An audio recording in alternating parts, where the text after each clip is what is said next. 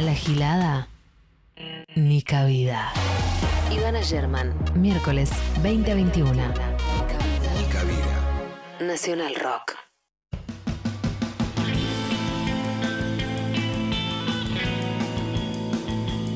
Hola, hola, hola, hola, bienvenides. Una nueva semana en Mi Cabida.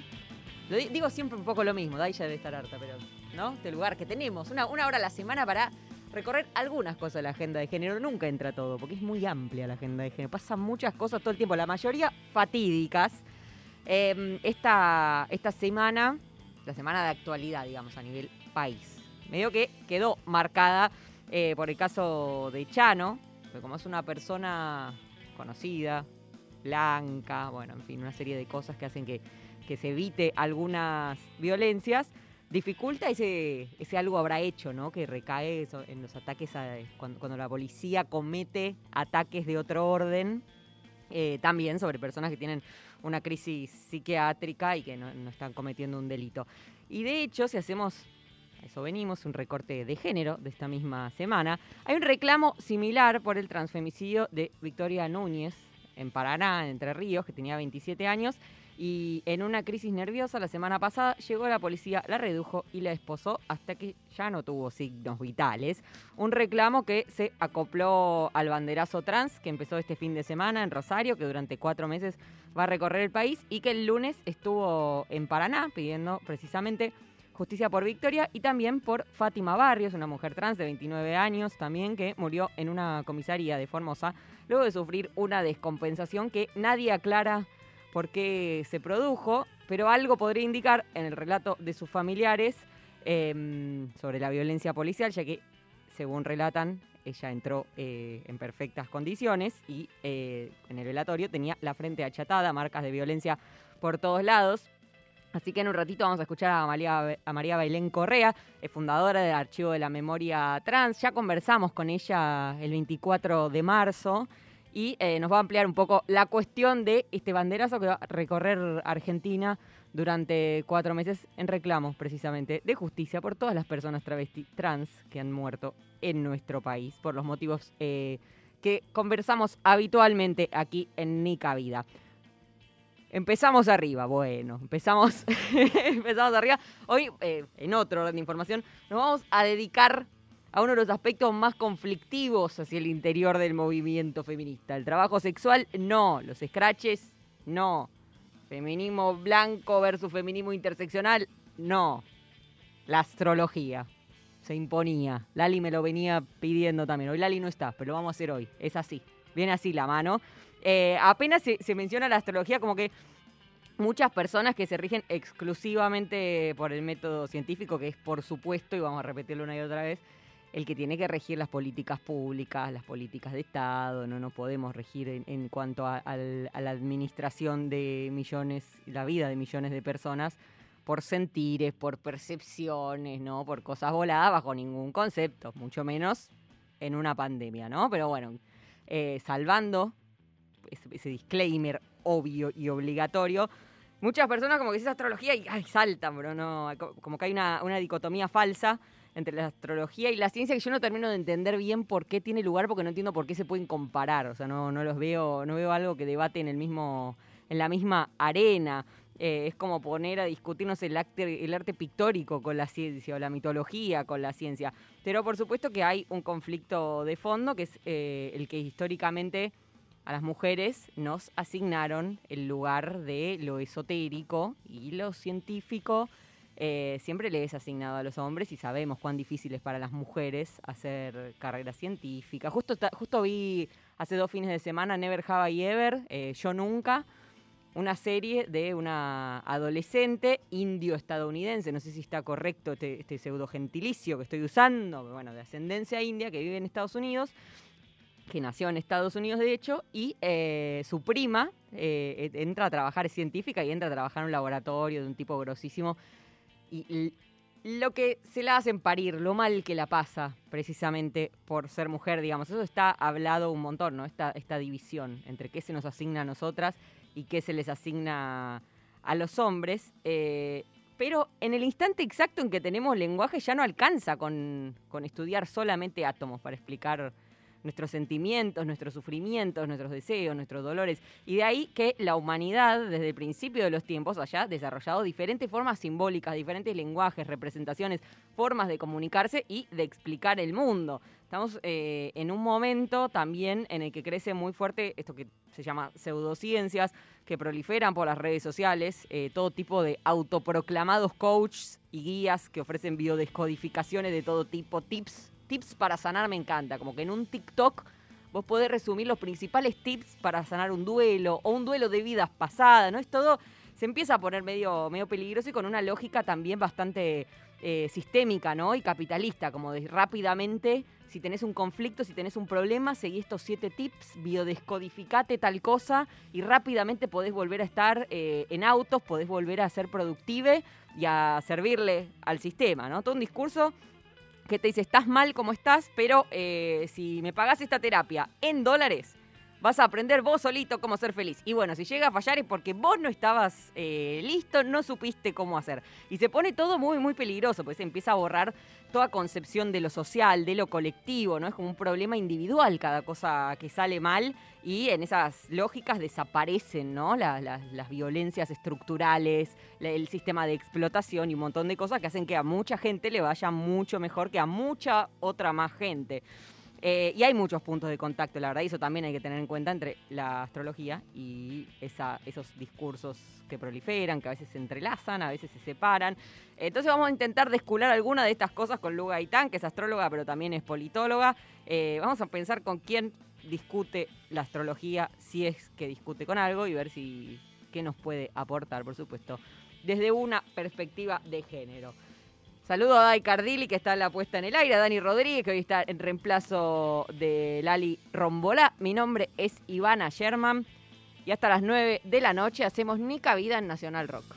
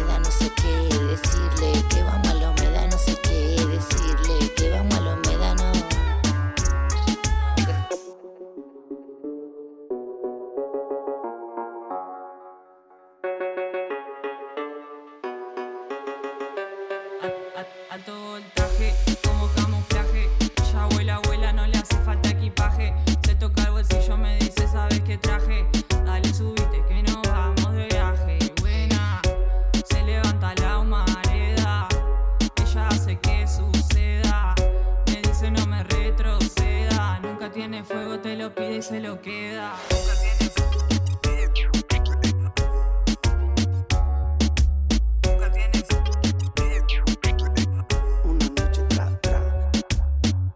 Escuchamos a las cumbia queers para abrir este episodio de Ni Cabida. Y ya está enganchada Lu Gaitán, ella es politóloga, y es astróloga. Venimos conversando desde hace un tiempo de estas cuestiones, pero nunca así como, bueno, nos estamos viendo por Zoom. Nunca así, por Sí. primera vez. Bienvenida, Lu, ¿cómo estás?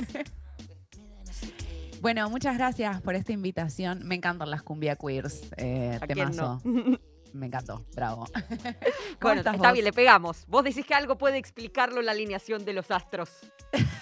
No sé si todo tiene explicación. Tal vez es más simple como que podemos llegar a tener gustos parecidos Sí, vos y yo. Puede ser la- eso. igual, bueno, musicaliza este por programa formación, pero- por edad, Sí, como Puede ser, puede ser. entornos, eso. Eh, bueno, Lu, bienvenida. Creo que la primera Gracias. pregunta, eh, para, para pensar algunas de las cosas de las que planteaba en la apertura, es ¿para qué sirve la astrología desde tu perspectiva?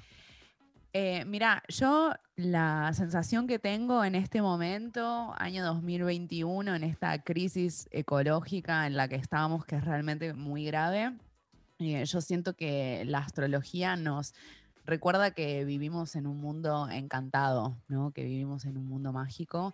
Eh, esta, digamos, es una respuesta que está basada en algunos autores. eh, la- una autora que amamos, bueno, yo la al menos, que es Silvia Federici, que escribió sobre la casa de brujas y el nacimiento del capitalismo y bueno, cómo diversos factores fueron llevando al nacimiento del capitalismo mercantil. Y en otro libro, Silvia Federici habla de reencantar el mundo, ¿no? Y ella lo que dice es que para que el capitalismo pudiera nacer y pueda expandirse, tenía que convertir a este mundo en un mundo de cosas, eh, y objetos que podemos usufructuar y que podemos extraer una ganancia, ¿no?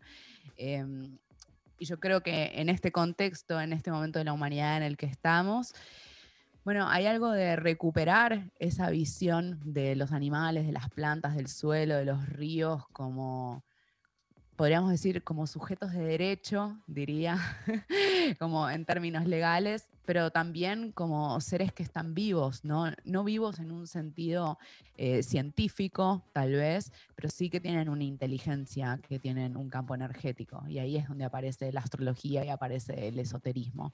Eh, yo creo que el gran aporte que puede hacer la astrología y que pueden hacer otros saberes tiene que ver con eso y me parece que lo necesitamos un montón. Recién marcabas algo sobre, bueno, sobre este, sobre las antepasadas brujas que Sí. tenemos o que algunas tendrán. No sé si, si a nuestras antepasadas les hubieran quemado por brujas, porque también entiendo que había algún tipo de corte de clase por ahí dando vueltas.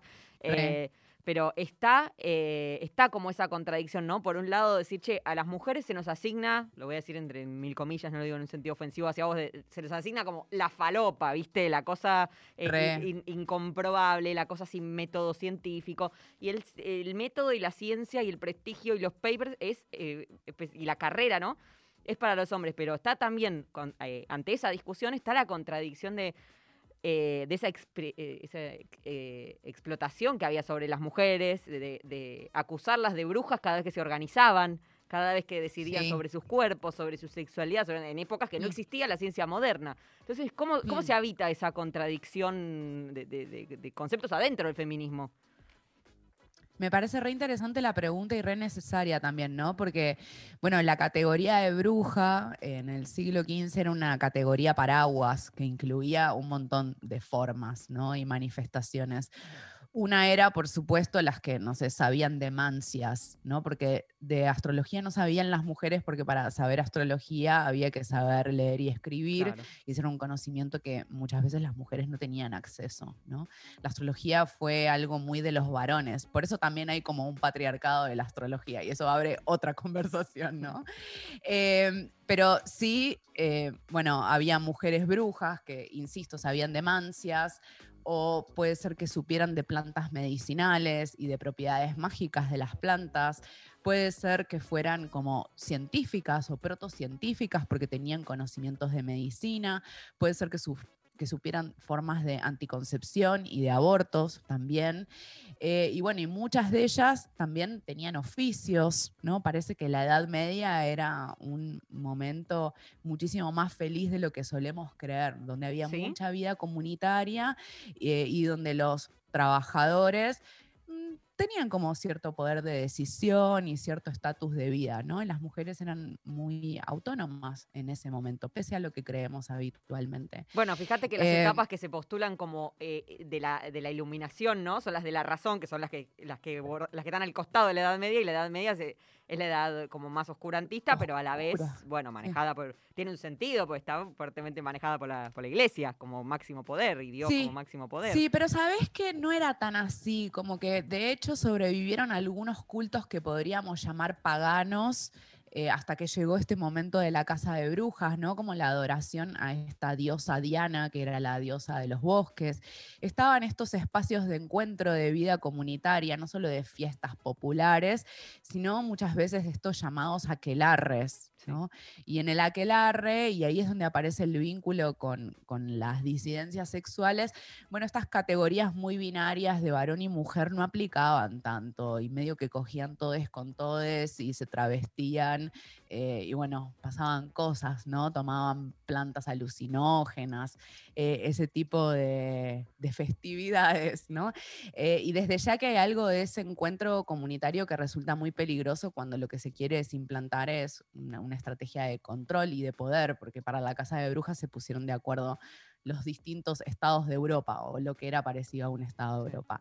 Ahora, volviendo un poco a tu pregunta, porque yo abro, abro Yo también soy un desmadre. Ya la pregunta Eh, fue un desmadre. Sí. Eh, bruja podía ser una mujer que tuviera algún oficio, por ejemplo, que fuera herrera o que fuera artesana, eh, o que no se tuviera animales de granja, pero también podría ser una científica, o podía ser una mujer muy libre, o podía ser una vieja, porque también persiguieron mucho a las ancianas por contestatarias y por estériles, eh, y también a las que tenían estos cultos paganos, que eran muchos cultos a la naturaleza, ¿no? Y, y eso me parece que es central también. Porque además hay un detalle no menor, que es que esta casa de brujas sucede más o menos en simultáneo que la conquista de América, ¿no? Que eh, lo que hizo fue básicamente hacer mierda toda la forma de vida que existía antes de la llegada de los europeos, ¿no? Entonces son dos procesos eh, sincrónicos y conectados. Eh, y por eso, bueno, aparece tanto esta idea de, la bruja, e incluso, y me parece súper necesario que haya mujeres en ciencia, desde ya que sí. Em, y por eso entiendo que algunas feministas que son del palo de la ciencia se indignan cuando aparece la astrología o, no sé, el tarot o cualquier otra rama del esoterismo teniendo un lugar de visibilidad y entre personas que se dicen feministas, ¿no? Porque dicen, ay, nosotras peleamos por un lugar en, en el- en los espacios donde se produce conocimiento y después vienen estas, que dónde estudiaron, de dónde sacan esta información falopa. Y para mí mm, tenemos que corrernos de ese lugar binario. Claro, por eso, porque ¿no? Como, existe esa competencia. Yo no, no entiendo dónde la astrología competiría con la ciencia. O sea, eh, son, no sé, me da la sensación de que son distintas las cosas que explican.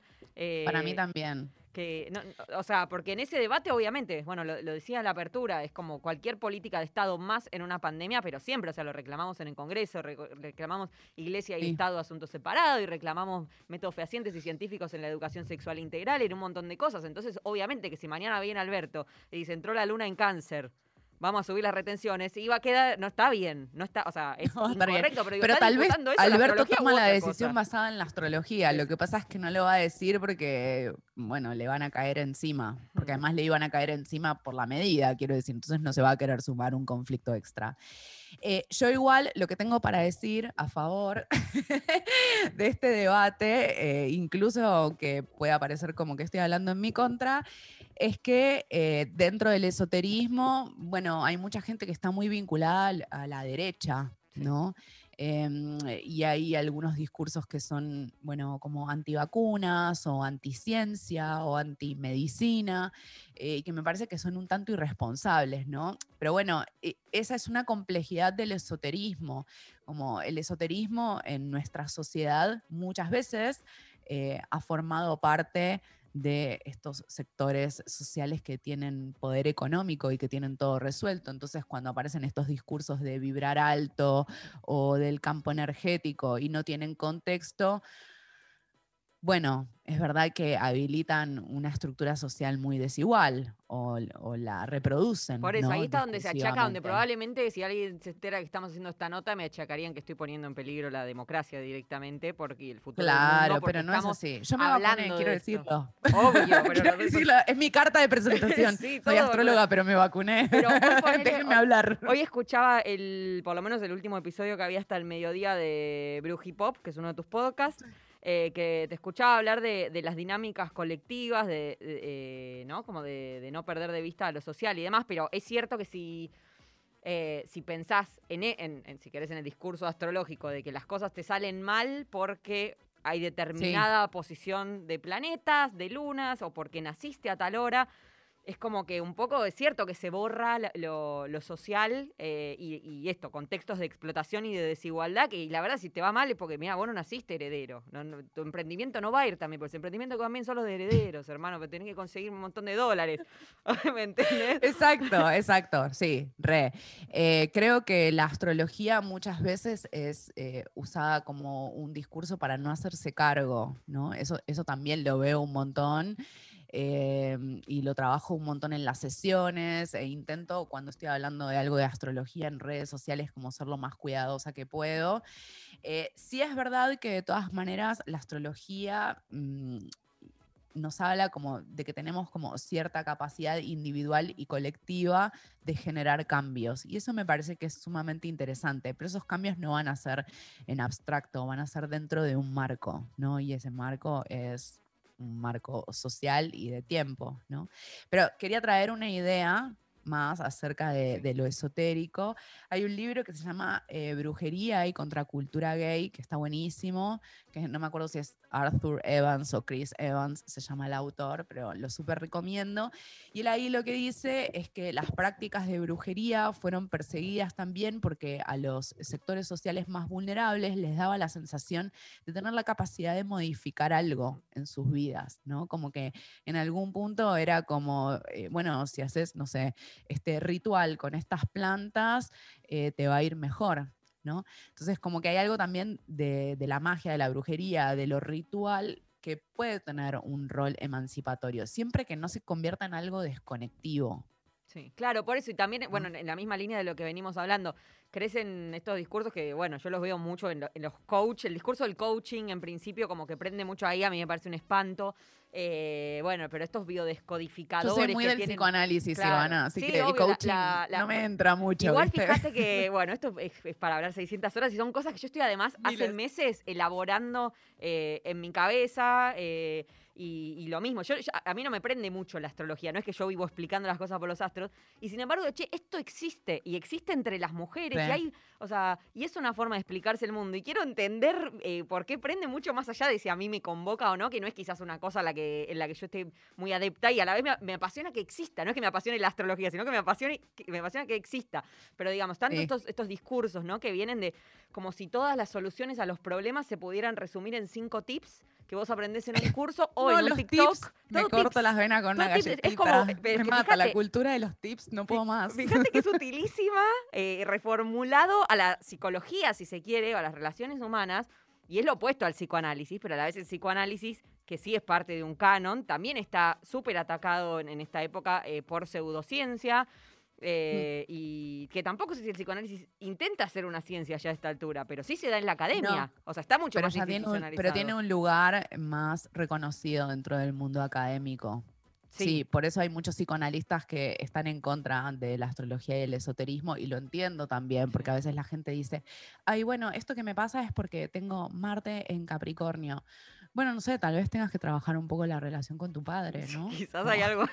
claro. Como- volvamos a la infancia. Volvamos a las bases, ¿no? A cómo se fuese Volvamos parando a las el bases. y el super- Sí, re. Y lo entiendo como, como muy como son los conflictos en, en nuestra sociedad, que es una sociedad piramidal. Entonces las personas que ya forman parte de los entornos reconocidos dentro de la academia, un poco que quieren pisar a los que están más abajo, ¿no? Que en este caso sería la astrología. Claro, pero fíjate Eh, que eh, de- desde est- esta otra corriente de coach y de psicología conductista y demás, eh, se ataca al psicoanálisis por eh, no tener eh, cerrado su método científico o por no tener ex- explicaciones repetibles.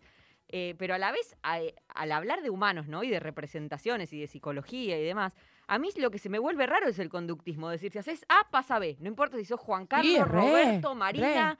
Y digo, ¿cómo? Y ahí aplica el método científico. Y, y- y de hecho, es la- el principal valor que destacan esas corrientes es la de la, la- evidencia Causalidad. científica y no el psicoanálisis, que bueno, es, es un esquema que a veces funciona y a veces no se explica, no, no aplica exactamente. Y ahí hay como todo un, un agujero en que se, se enrevesan las cosas. Y el- lo, lo de explicación científica termina siendo anti-transformación social en realidad. Sí, se vuelve muy determinista Sí. por completo. Eh, yo quisiera retomar algo que vos dijiste hace un ratito, que es esto de por qué la astrología tiene tanto impacto en nuestra sociedad, ¿no? Sí. Eh, yo creo que una de las razones es porque, bueno, sobre todo, ¿por qué tiene tanto impacto entre millennials y centennials la astrología?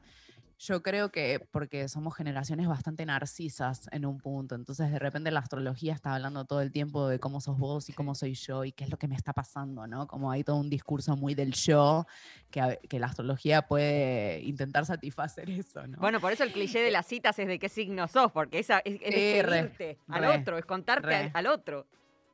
Re, y además muy también de la sociedad de control, ¿no? Sí. Ayer me encontré con un amigo que había conocido a una chica que no tenía la carta natal y estaba desesperado. Un varón, varón cis, mega intelectual, ¿eh? te quiero decir. No sé la carta de la chica, decía, así que estaba ahí como consultando a otras brujis más tarotistas, canalizadoras, porque tenía que tener algún tipo de información, ¿no? Eh, queremos toda una realidad customizada, entonces pretendemos que la astrología responda a nuestros deseos. Pero para mí hay otra razón y es que yo creo que los seres humanos tenemos una necesidad de conectar con lo trascendente, con lo cósmico, con una dimensión espiritual y que nuestra sociedad occidental eso lo tiene completamente vedado. O sea, o lo vive a través de las grandes religiones, ¿no? Que son formas eh, institucionalizadas de la espiritualidad. Entonces, para mí la astrología y el esoterismo como que vienen a en algún punto cubrir esa necesidad que tenemos, porque también nosotras formamos parte de una generación que es muy anticlerical Sí, bueno, ¿no? de y, hecho anti, Es una y ri- anti-institución religiosa. Es re habitual que en Twitter digan, ay, bueno, sí, dicen que Jesús era un- lo, engendró una paloma, se re ríen. Ah, pero Escorpio en la casa de Acuario, no sé qué. Es como. Re, eh, re, eh, y como sí. que ahí empieza a haber eh, un agujero, pero a la vez decís, che, pará, ¿por qué es válido? Recibe dinero del Estado, la- la- las Re. religiones, ¿no? Y rigen el mundo de una forma eh, inmensa. Hay guerras, hay un montón de cosas. Tienen eh, poder de decisión. Sí. Eh, bueno, ahora esta semana hubo unas 5.000 propiedades del Vaticano que, que tenía que, explicitar porque se, se les ponía turbia la cosa. Como digamos, eso, eh, y, y te- hay el mismo método científico o menos. Bueno, no sé si, si, es si se puede relativizar el método científico, o hay o no hay. pero digamos, y, y no, eso es verdad, pero también nos podemos preguntar cómo es que se produce el conocimiento, ¿no? Eh, Donna Haraway habla bastante de eso, de hacer un conocimiento que sea situado. A mí, en lo personal, me, me atraviesa mucho la temática ambiental, ¿no? Sí. Entonces, si- siempre con, con las cuestiones ecológicas es, bueno, ¿quién hace la investigación de cómo impacta esta actividad económica o cómo impactan los agroquímicos? ¿Es el mismo laboratorio que los está creando? Bueno, eso es una ciencia situada, ¿no? Sí. no es un cuestionamiento necesariamente al método científico, sino quién está produciendo ese conocimiento y Bueno, quién, es- quién hay- eso. Hay un libro que, que se llama Pensar con otros de Guadalupe Nogués que cuenta el caso de la, la investigación de los cigarrillos. Creo que era ese, que era como, no hay evidencia, y lo, ba- lo bancaba, no sé, que te dijera Philip Morris. Malboro. Claro, no hay evidencia de que el cigarrillo cause no sé qué. No, bueno, espérate. Eh, pero la- justamente lo que tiene la ciencia es que el propio método incluye la forma de falsar hipótesis que no estén bien. Entonces, la propia ciencia tiene la forma de, eh, de corregirse cuando se equivoca. Entonces, es como, digamos, el método más, eh, más fehaciente que tenemos para comprobar las cosas y para tomar decisiones, eh, por lo menos eso, de política pública, de estados, de, en relación a los demás, eh, colectivas, ¿no? Y eso me parece, bueno, Mm. me lo quiero destacar siempre porque eso, seguimos en una pandemia, ¿no? Y no, eh, Re, no quiero re. relativizar Yo lo- todo. yo lo ¿no? que para quiero- mí no, no- lo no que están en el mismo decir- plano una cosa y la otra. Para, lo que quiero, no te escuché, un poco se cortó, perdón. No, no, dale, dale, dale. Ah, ok, ok. Eh, no, lo que quiero decir es que en astrología y en esoterismo tenemos formas de contrastar la información y las hipótesis con las que trabajamos, que por supuesto no van a responder a fuerza de gravedad ni cuestiones que podamos cuantificar, pero la astrología, por lo menos que es lo que más conocimiento tengo, es un corpus de teorías que tiene muchísimos años en la historia de la humanidad, que cada cultura tiene su astrología y eso también es interesante observar porque yo siento que cada astrología habla de la cultura o es una expresión de su cultura, ¿no? Em, y se va reformulando porque como la astrología es un lenguaje simbólico y lo que busca es explicar simbólicamente cuál es la vivencia que estamos teniendo, necesita actualizarse y necesita modificarse. Por eso aparece esto de hagamos una astrología feminista. Obvio que sí. ¿Por qué no? Y pues si tenemos unos discursos que son mega machirulos dentro de la astrología y que se toman como dados, ¿cómo no vamos a tener una revisión de género? ¿Cómo no? Bueno, sí, como hay que darla en, en todos los ámbitos de... Eh, eh, las representaciones hay muchísimo, en todo, no solo la astrología, en toda la estructura simbólica es donde se arraiga el patriarcado, obviamente.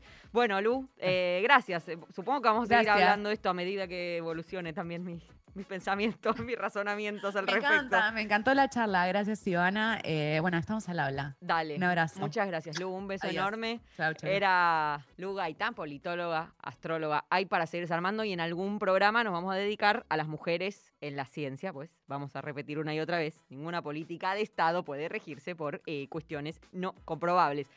Bien, eh, 2033, nos queda la mitad de Nica Vida.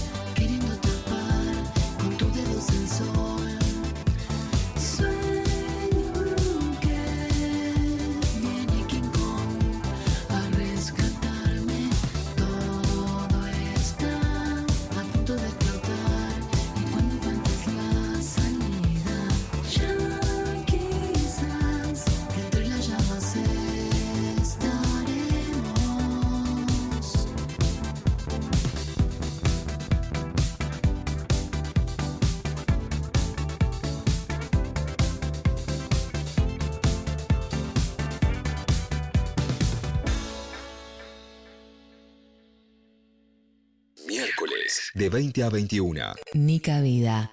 Estamos en Twitter. Nacional Rock 937. Maja. las cosas más lindas. Con Tomás Rebó. Linda. Del fútbol y de la política. Lunes, 20 horas. De que cualquiera puede hablar de esos temas. Ahora también por Twitch. Nacional Rock 937.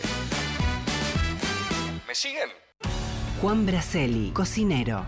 Anotate esta receta. Ponete el barbijo, lavate las manos con jabón. Si estás afuera de casa, usa alcohol en gel. Mantén distancia con otras personas. En el último año, la vida se llenó de nuevas consignas. Pero ahora que hace más frío y que ya no estamos tanto tiempo afuera, hay que abrirle las ventanas a un ingrediente fundamental, el aire. Mantener todos los ambientes ventilados de forma cruzada achica las posibilidades de que se transmita el coronavirus. Es simple, el aire circula y el virus se dispersa. Por eso, abrí las ventanas y las puertas aunque sea 5 centímetros. Y si tenés frío, es preferible que te abrigues un poco más, que a la segunda ola se la lleve el viento. Seguí cuidándote. Radio y Televisión Argentina. TELAM. Contenidos Públicos. Sociedad del Estado. Secretaría de Medios y Comunicación Pública. Argentina Unida. Argentina Presidencia. Los domingos no son para cualquiera. El peor día de la semana. Te voy a hacer un 3-2-1 de noticias. ¿Qué te parece? El Papa reapareció en público tras la operación de colon. Hay que ponerle mucha onda. El peor día de la semana. Papa Francisco, 84 el Papa, eh, ojo. Su aparición fue desde el balcón de la habitación del hospital. Esto me encanta, me parece un grosso, chicos. Domingo, de 10 a 12, con Vero Castañares. Es el laburo de él. Es como si a vos en la habitación del hospital te llevan la compu y te dicen, che, dale, hace hoy que te toca. Esto es laburo, laburo del Papa. El peor día de la semana. En estos días de hospitalización he experimentado lo importante que es un buen servicio sanitario, accesible a todos, como el que hay en Italia y en otros países. Acá en Argentina, Francisco. Por 93.7. Nacional Rock. Hace la tuya. WhatsApp 11 39 39 88 88. Nacional Rock. A esos viejos vinagres. Ni cabida. Ivana Sherman, miércoles de 20 a 21. 937. Nacional Rock. Bueno, tenemos un bloquecito cortito pero contundente eh, porque les decía en la apertura empezó el domingo en Rosario el banderazo, eh, el banderazo trans organizado por el Archivo de la Memoria Trans eh, y con el apoyo del Ministerio de Mujeres y Géneros. Nosotros el 24 de marzo, que cayó justamente miércoles, entonces hablamos de esa fecha aquí en Nica Vida, hablamos con María Belén Correa, que es fundadora del Archivo de la Memoria Trans. Fue una nota muy linda, muy emocionante, en la que hablamos de esa deuda, ¿no? Con el colectivo LGBT, de ese número reformulado, ese 30.000 que se transforma en 3.400 cuando eh, incluimos y explicitamos a las personas integrantes del colectivo LGBT, que eh, también fueron desaparecidas y torturadas por la dictadura. Eh, me gustó mucho ese programa, fue muy lindo, así que está por supuesto en Spotify, como todos los episodios de, Nica Vida. Fue muy interesante la conversación. Bueno, y María Belén nos cuenta muy brevemente de qué va el banderazo. Hola, mi nombre es María Belén, soy fundadora y directora del Archivo de la Memoria Trans y estamos coordinando una acción artística a nivel federal que se llama Banderazo por la Memoria Trans. Va a estar una bandera recorriendo la Argentina, salió desde Santa Fe, precisamente por las palabras que decía Carlos Jauregui, que todo acto histórico tenía que estar enmarcado en otro acto histórico y como en Santa Fe, Rosario es la creación de la bandera, desde ese punto salió esta bandera. Semanalmente va a estar este, cambiando de provincias por misiones en agosto y así sucesivamente para terminar el 20 de noviembre en la ex Exma en el Araldo Conti para poder hacer el, el acto del 20 de noviembre, Día Internacional de la Memoria Trans. Nica Vida. Lo más interesante esto de que todo hecho histórico tiene que estar enmarcado en otro hecho histórico, ¿no? Como una espiral, una inception en la que se va resignificando la historia eh, en sí misma. Es súper interesante, eh, así que bueno, vamos a seguir atentes durante estos eh, cuatro meses a la deriva del banderazo por la memoria trans. 2041, vamos a escuchar a Chechi de Marcos. Casi nunca entiendo nada.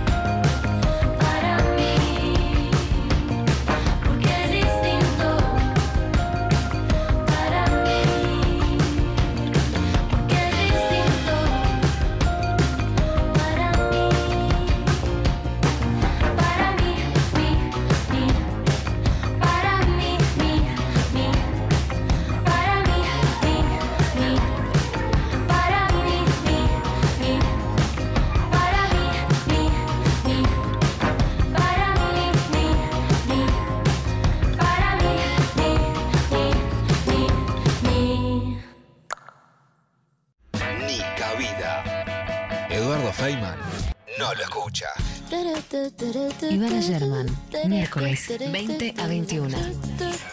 937 Nacional Rock. Más música. Más radio.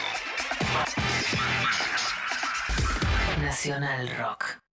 Termina el día lejos de casa. Estamos jugando al carrera de mentes. Estamos en la luna. Yo me acuerdo que tenía una categoría. Sí. Era la mar en coche. Un viaje por la música y la imaginación. Era como todo lo que no podían poner en el de matemática, en el de biología, en el de historia, iba a Sí, en coche. De todo un poco. Te apuesto. Estamos en la luna. Más o menos como la categoría de este programa. De lunes a jueves, de 21 a 0. Con Frankie Lando, Grisel D'Angelo y Agustín Camisa. Estamos en la luna. Por 937. Nacional Rock.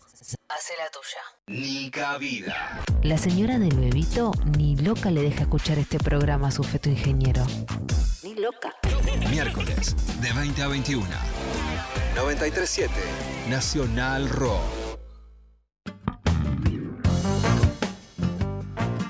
La cantidad de cosas de las que hablamos en, en estos 45 minutos, estoy pero agotada y todavía faltan más cosas. Hemos cubierto realmente la agenda casi completa. Eh, por supuesto que otra de, las noticias de esta semana y de los próximos meses tiene que ver con las elecciones. Primero las paso el 12 de septiembre, las generales eh, para legisladores y algunos gobernadores el 14 de noviembre, si mal no recuerdo. Este fin de semana se presentaron las listas y estamos comunicadas con eh, Romy Rufato, compañera también del área de géneros de Radio Nacional, para hablar de la composición de esas listas, ¿no? Y qué lugar eh, podemos, recibió el colectivo LGBT, el feminismo. Eh, hola Romy, ¿cómo estás? Hola Ivana, ¿cómo estás? ¿Todo Buenas bien? noches. Muchas gracias por, por este ratito y bueno, básicamente conversar est- estas cuestiones, ¿no? Y estuve chusmeando un poco, hay que scrollear un poco las listas, para, hay que ir para abajo. sí, sí, hay que echarles una mirada siempre, en general, Sí, para sí. ver que no se puede encontrar sorpresas, pero en este caso son sorpresas que tienen que ver con la igualdad de derechos y me parece importante que, que lo podamos comentar. Eh, recién te escuchaba con María Belén Correa, ¿no? el Sí. testimonio que ella daba sobre el banderazo trans y digo cómo ha crecido la visibilización de esa temática que viene desde hace tantos años, pero era tan minoritaria, tenía tan poco espacio en, en los medios hegemónicos y ahora, eh, más allá de algunas coberturas que por supuesto siguen siendo un desastre, en general siento que hay una atención de la opinión pública para estas cuestiones, ¿no?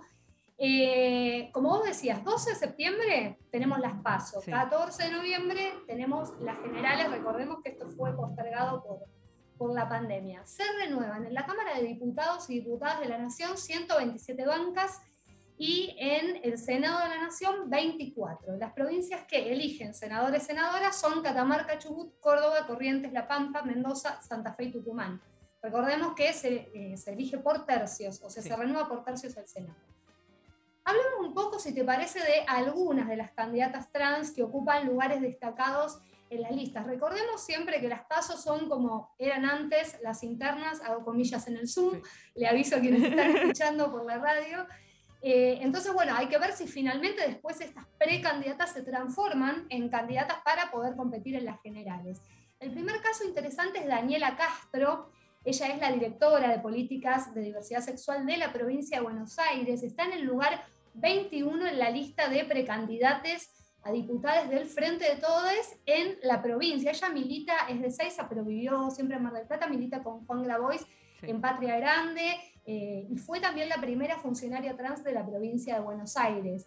Así que ahí hay una posibilidad, eh, Frente de Todos eh, renueva eh, 35 Tre- bancas. así 35 que, de PBA y ella está 21, ¿vos decís que hay chances? Está ahí muy... Yo digo que primero hay que pasar las pasos. Es verdad, es verdad. Y después, si querés esta charla, la podemos Sí. tener después del 12 de septiembre y vemos efectivamente cómo quedan conformadas las listas. Lo que sí veo en principio es una intención de poner estas candidaturas como candidaturas reales, ¿no? Sí. Viste que siempre se hablaba antes de las testimoniales, Sí. esto de poner un, una UNE referente eh, como para atraer los votos, pero después esa persona seguía en la función ejecutiva, por ejemplo, o simplemente era un nombre para atraccionar. En este caso, me parece que la intención concreta, por lo menos en las listas que han eh, habilitado, está mal decir habilitado, pero que le han dado el lugar que tienen Sí. el colectivo LGBTIQ, bueno, creo que las han puesto en lugares visibles, ¿no? Eh, acá en la ciudad de Buenos Aires, viste que también elegimos 30 bancas de la legislatura porteña y en el número 12 de una de, las listas también del Frente de Todes va Paula Arraigada. Ella es referente de la organización La Nelly Omar y fue una de quienes más estuvo hablando cuando se dio la discusión por la ley de inclusión laboral travesti trans que se aprobó el 24 de junio eh, del año pasado. Sí, con- Y eh, si conversamos parece- con ella cuan- precisamente cuando, cuando se aprobó y también fue, hoy estoy, estoy, estoy como con, con saudades, ¿no? Como melancólica de otros programas, pero la verdad que eh, justo con el, el de Belén Correa y el de Paula Arraigada fueron dos programas muy movilizadores y muy emocionantes eh, y nada, fue hermoso hablar con ella, apenas se había, se aprobó un jueves, creo el cupo un viernes y el, ese Claro, miércoles un poco hablamos así. Y, y fue, fue muy emocionante. Este, y también lo pueden escuchar en Spotify, en- eh, buscan Nica Vida y están todos los programas. Y va a 12, me Sí. decís, para legisladora.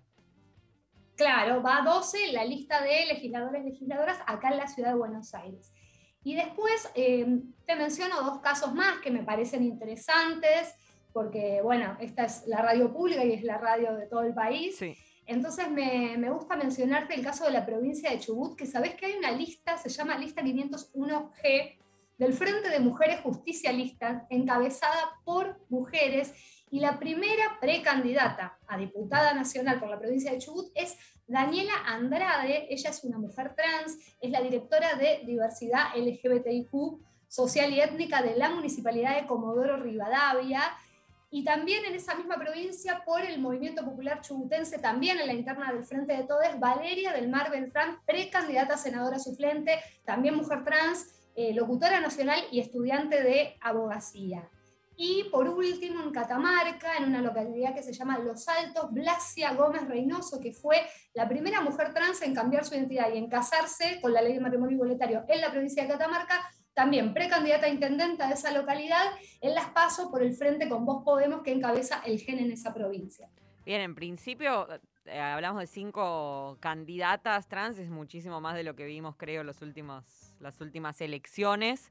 Eh, hay que ver lo que decías, pasar las pasos eh, y ver como el lugar efectivo, ¿no? En, en- en las listas que, bueno, que se voten en noviembre. Y, que, y después, bueno, ¿qué entra? ¿Quién entra?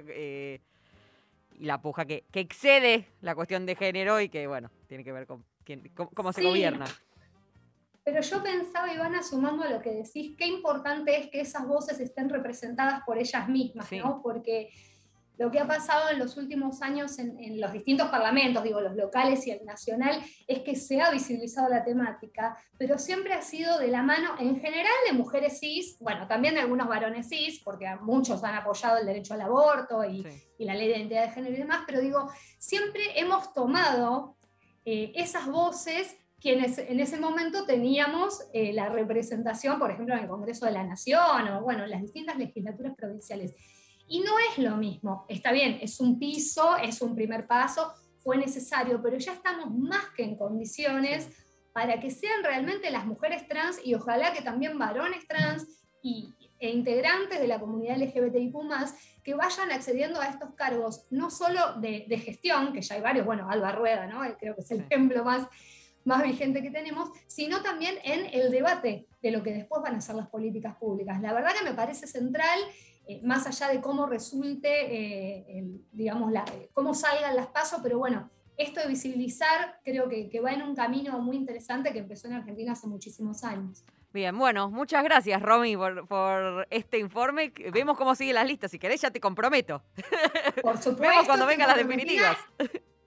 Y solo te digo que capaz estás no- nostálgica porque hoy está la luna en Pisces, estuve Ah. escuchando tu nota con Lu Gaitán y quiero decirte yo también soy politóloga, soy astróloga en formación, la banco mucho, así que, eh, bueno, nada, cuando quieras hablamos por privado Bueno, y, y te termino de convencer de la importancia que tienen estas disciplinas para, para la evolución, eh, más con la mirada feminista y ecofeminista que tiene Lu, que la admiro un montón. Así que, bueno, Es conceptual este programa, quedó redondo. no, tremendamente sincrónico, Sí. tremendamente No sincrónico. lo sabía esto, qué genial. Hermosa nota. Después en Spotify la voy a escuchar más tranquila porque, bueno, estaba preparándome para salir. Pero mil gracias por el espacio. Gracias, Romy, un beso enorme. Un besote. Que Hablamos bien. en Chau, unas chau. semanas. Chau, chau. Es Romy Rufato, compañera del área de géneros de Nacional Rock. De Nacional. Estamos en Nacional Rock, de Radio Nacional. Hoy para Nacional Rock. Eh, bueno, ya estamos, por hoy ya estamos, me parece. Listo, vamos cerrando este programa, vamos despidiéndonos. Ahora hay que salir, hay que agarrar la garrita que tengo para, para la mano por las dudas, hay que salir a la calle. Yo me quedo hasta que sea de día, mejor en la radio. Bueno, eh, ¿qué les tengo que decir? Saludar a Hernán Espejo, que musicaliza este programa, a Diego Rodríguez, que se ocupa de la edición, a Dani Rodríguez. ¿Cuántos Rodríguez que hay hoy, viejo? Me siento discriminada como Sherman. Todos Rodríguez son de golpe. A Dani Rodríguez, que hizo- se ocupó de la coordinación, de la producción y reemplazo de Lali Rombola, que se ha tomado una semana de descanso. Y por supuesto, Dai Cardilli, que bueno, la vida nos encuentra cada rato. ¿Qué les voy a decir? Soy Ivana Sherman. El miércoles que viene nos encontramos a las 8 de la noche de nuevo aquí en Nica Vida, en Nacional Rock. Nos vamos con Nati Peluso, Mafiosa. Chao.